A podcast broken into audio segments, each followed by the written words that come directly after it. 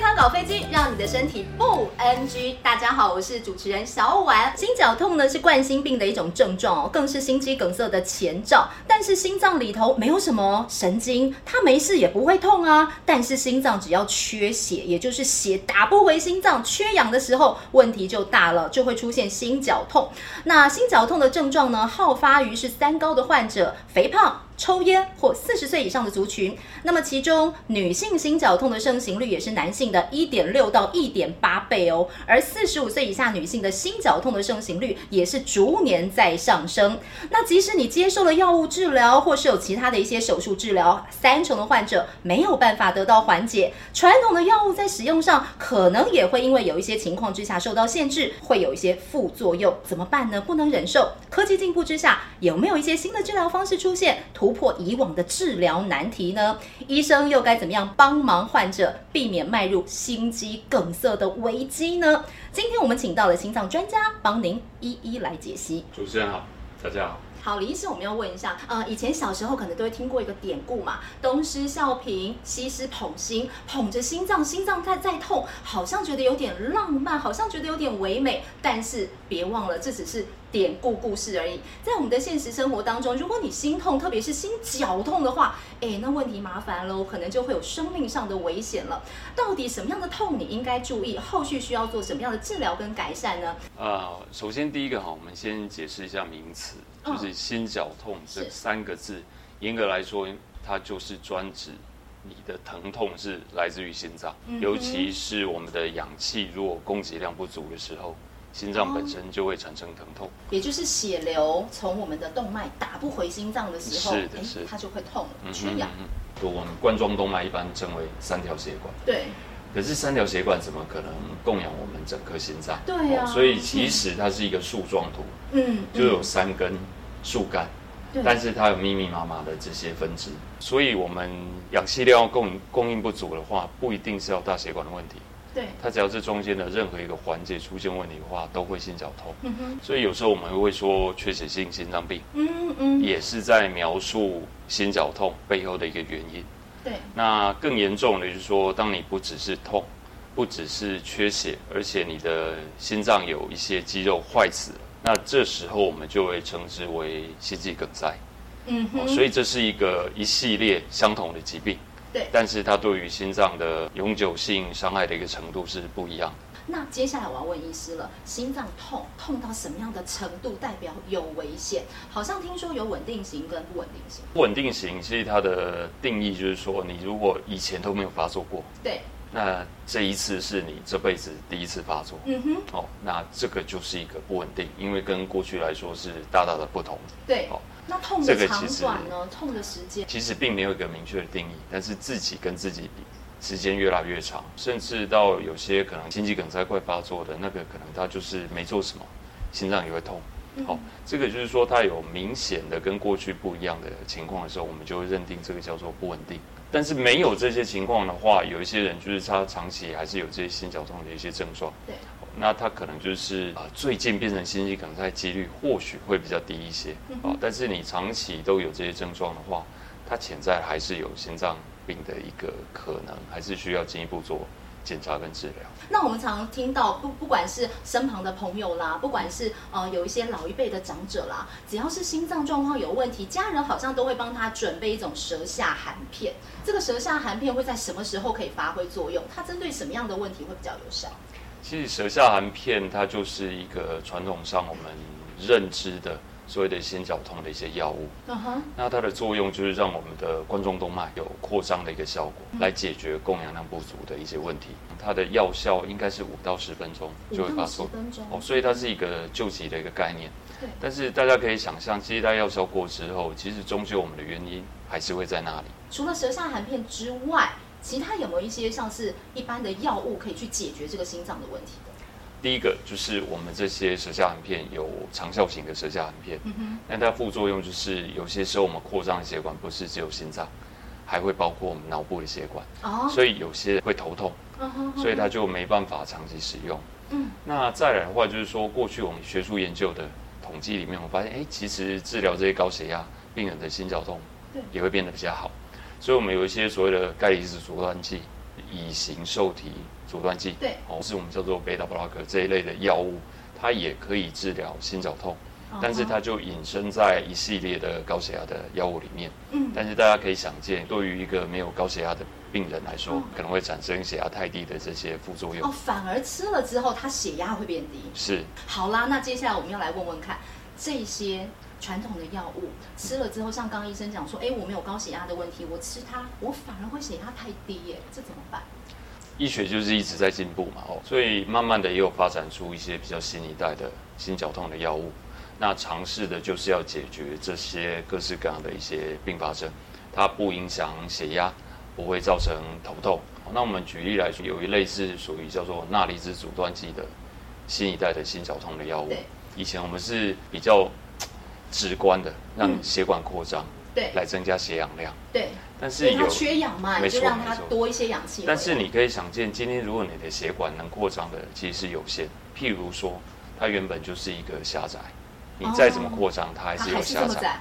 所以有一类的想法，就是我们是不是可以反过头来，让我们的心脏肌肉，在运用氧气的这个消耗量，它可以是少一点。也就是说，我们强迫心脏休息，不要像平常的这些运动做工那么激烈。怎么叫做让心脏？但是不是我们的活动休息，而是让心脏在同样的跳动的情况之下，可以放松一些。或者是它每一次每一个心跳的耗氧量可以减少一些，可以这样吗？对，那就是等于就是说，在供给上面，我们除了过去希望让供给多一点，嗯、但到了某个程度没办法的时候，我们可以让它消耗少一点。哦，哦，那我们不需要那么多氧气的时候，心脏的舒适感被得到改善。哦，那甚至的话，就是说，在台湾，大家常常都把胸部的不舒服，就这一区的不舒服，对。都叫心绞痛，只要胸部出现疼痛都叫心绞痛。那其实它有可能是心脏乱跳，有可能是因为觉得比较喘。有时候当病人他的表达不是那么清楚，那我们有一些比较广效型的一些药物，它可能除了治疗心绞痛，甚至还可以处理心律不整，好像是心房颤动。我们这些心绞痛的药物，它在研发的过程里面，不知道大家有没有想过，它是怎样证明它是有效的？对，好，我们需要量化的一个数字，所以我们的方式是让病人真的有生病的，他会心绞痛的病人不是一般人，在跑步机上我们测量他可以跑多久，对，然后呢，一阵子这样治疗之后，我们再教他跑步一次，所以真的是在极限运动的情况之下，看他多久之后会受不了，哦，我们就会发现就是说，哎，当你这些有效的药物的话，它的量化的结果是在跑步机上有病的状况。对，然后你极限运动的状况之下，它可以多跑了大概二十几秒。哦，所以如果用这种比较戏剧性的，就是说我们求救的一个想象的话，其实我们一般人跑一百公尺哦，就应该也是二十秒内都可以跑完。所以你当然你可以多跑一个二十秒，我们比较具体的想象。就是叫你在生病的情况之下，你还要求救，用跑的去帮自己求救，建议你就多了一百多一百公尺以上的这些求救的一个距离。因为有时候看到，其实为什么我会对这个东西特别有感触？我一个很好的朋友，他就是上了跑步机，心脏不舒服，他还上跑步机，后来他走了，所以我才会觉得这些求救时间非常重要。那之前我们在采访新闻啦、跑新闻的过程当中，也有很多的这个患者，他们也也在讲说，哎，有一些心脏疾病的人。看到医院就在眼前，但是你就是到不了，那个问题就很紧急啊。对，所以其实就是说，这个不单纯只是一个生活品质的改善，对，哦，也不是只是减少疼痛，对，有时候在紧要关头里面，可以增加我们获得必要医疗之后续的这些治疗的一个机会。对，嗯，那真正在您的这个案例当中哦，有没有一些实例可以跟跟大家来分享？我印象中有个五六十岁的。一个男性患者，他的这些心绞痛，他来说胸闷不舒服，嗯，一种石头压住的感觉，对，哦，然后休息的状况可能会有点缓解，那你运动的时候他就会来，这个就是叫做典型的心绞痛的一些描述。对，可是我们透过传统的各式各样的这些检查，都发现他没有明显的血管的问题。嗯哼，哦，那所谓的血管检查就包括，比如说断层扫描、心导管，嗯，直接做血管的摄影，但是都没有大血管可以处理。哦，可是他还是会有不舒服，这时候我们就会考虑他是不是有一些小血管，但是现阶段我们并没有一个有效的方式，可以一翻两瞪眼，就说你就是小血管，因为小血管不是那么好测量。哦，那偏偏呢，他又慢慢又有一些我们刚才讲的心律不整跑出来，所以我们也曾经怀疑他是不是心律不整的这些状况。对。那这时候我们这些所谓的新一代的心绞痛药物，其实我们少讲一件事。嗯哼。我们新一代是在台湾，它是新的。可是这个药物其实在国外它已经发展出来至少有十年以上。哇。哦，所以在国外，对，所以在国外的。的这些使用经验已经很久了，它的安全性，或者是我们刚才问的，可以再说，哎，它可以避免掉这些副作用。对，哦，它并不是小规模的临床试验，那是广大规模的在真实世界里面的这些经验。我说，那我们正好在台湾有这样的一些新的药物，我们正好就让病人使用看看。嗯，结果他就这个心绞痛的症状就真的不见了。哦，所以这些小血管的疾病，有时候反而过来，我们只能用这些药物治疗。所以，透过一个安全的药物，它有点像治疗，甚至你也可以把它当成一种诊断的手段。啊，你这样吃药，你竟然感觉就不见了。用结果来找病。对，那所以表示你应该就是这一类的疾病。它一定要够安全，我们才能把它当成一种。检查的手段。那之前大家很多心脏的问题都会开刀嘛，放的是心导管支架。放心导管支架以后，这个心脏问题就可以一劳永逸了吗？还是啊，接下来可能还是会有一些小问题出现？其实就是一模一样的概念。我们那些希望让血流更好的这些治疗效果达到某个极限之后，我们就要回头看血管是不是狭窄的很厉害。嗯哼。所以支架一样是在这一个。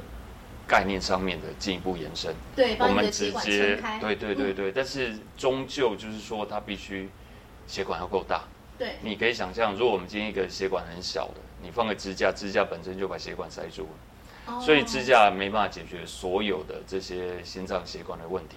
哎，那我要再问一下医生，新的这个药物了，在心导管手术之后，可能还是会有一些些需要用到它，对不对？因为呢，在心导管的部分是卡住比较。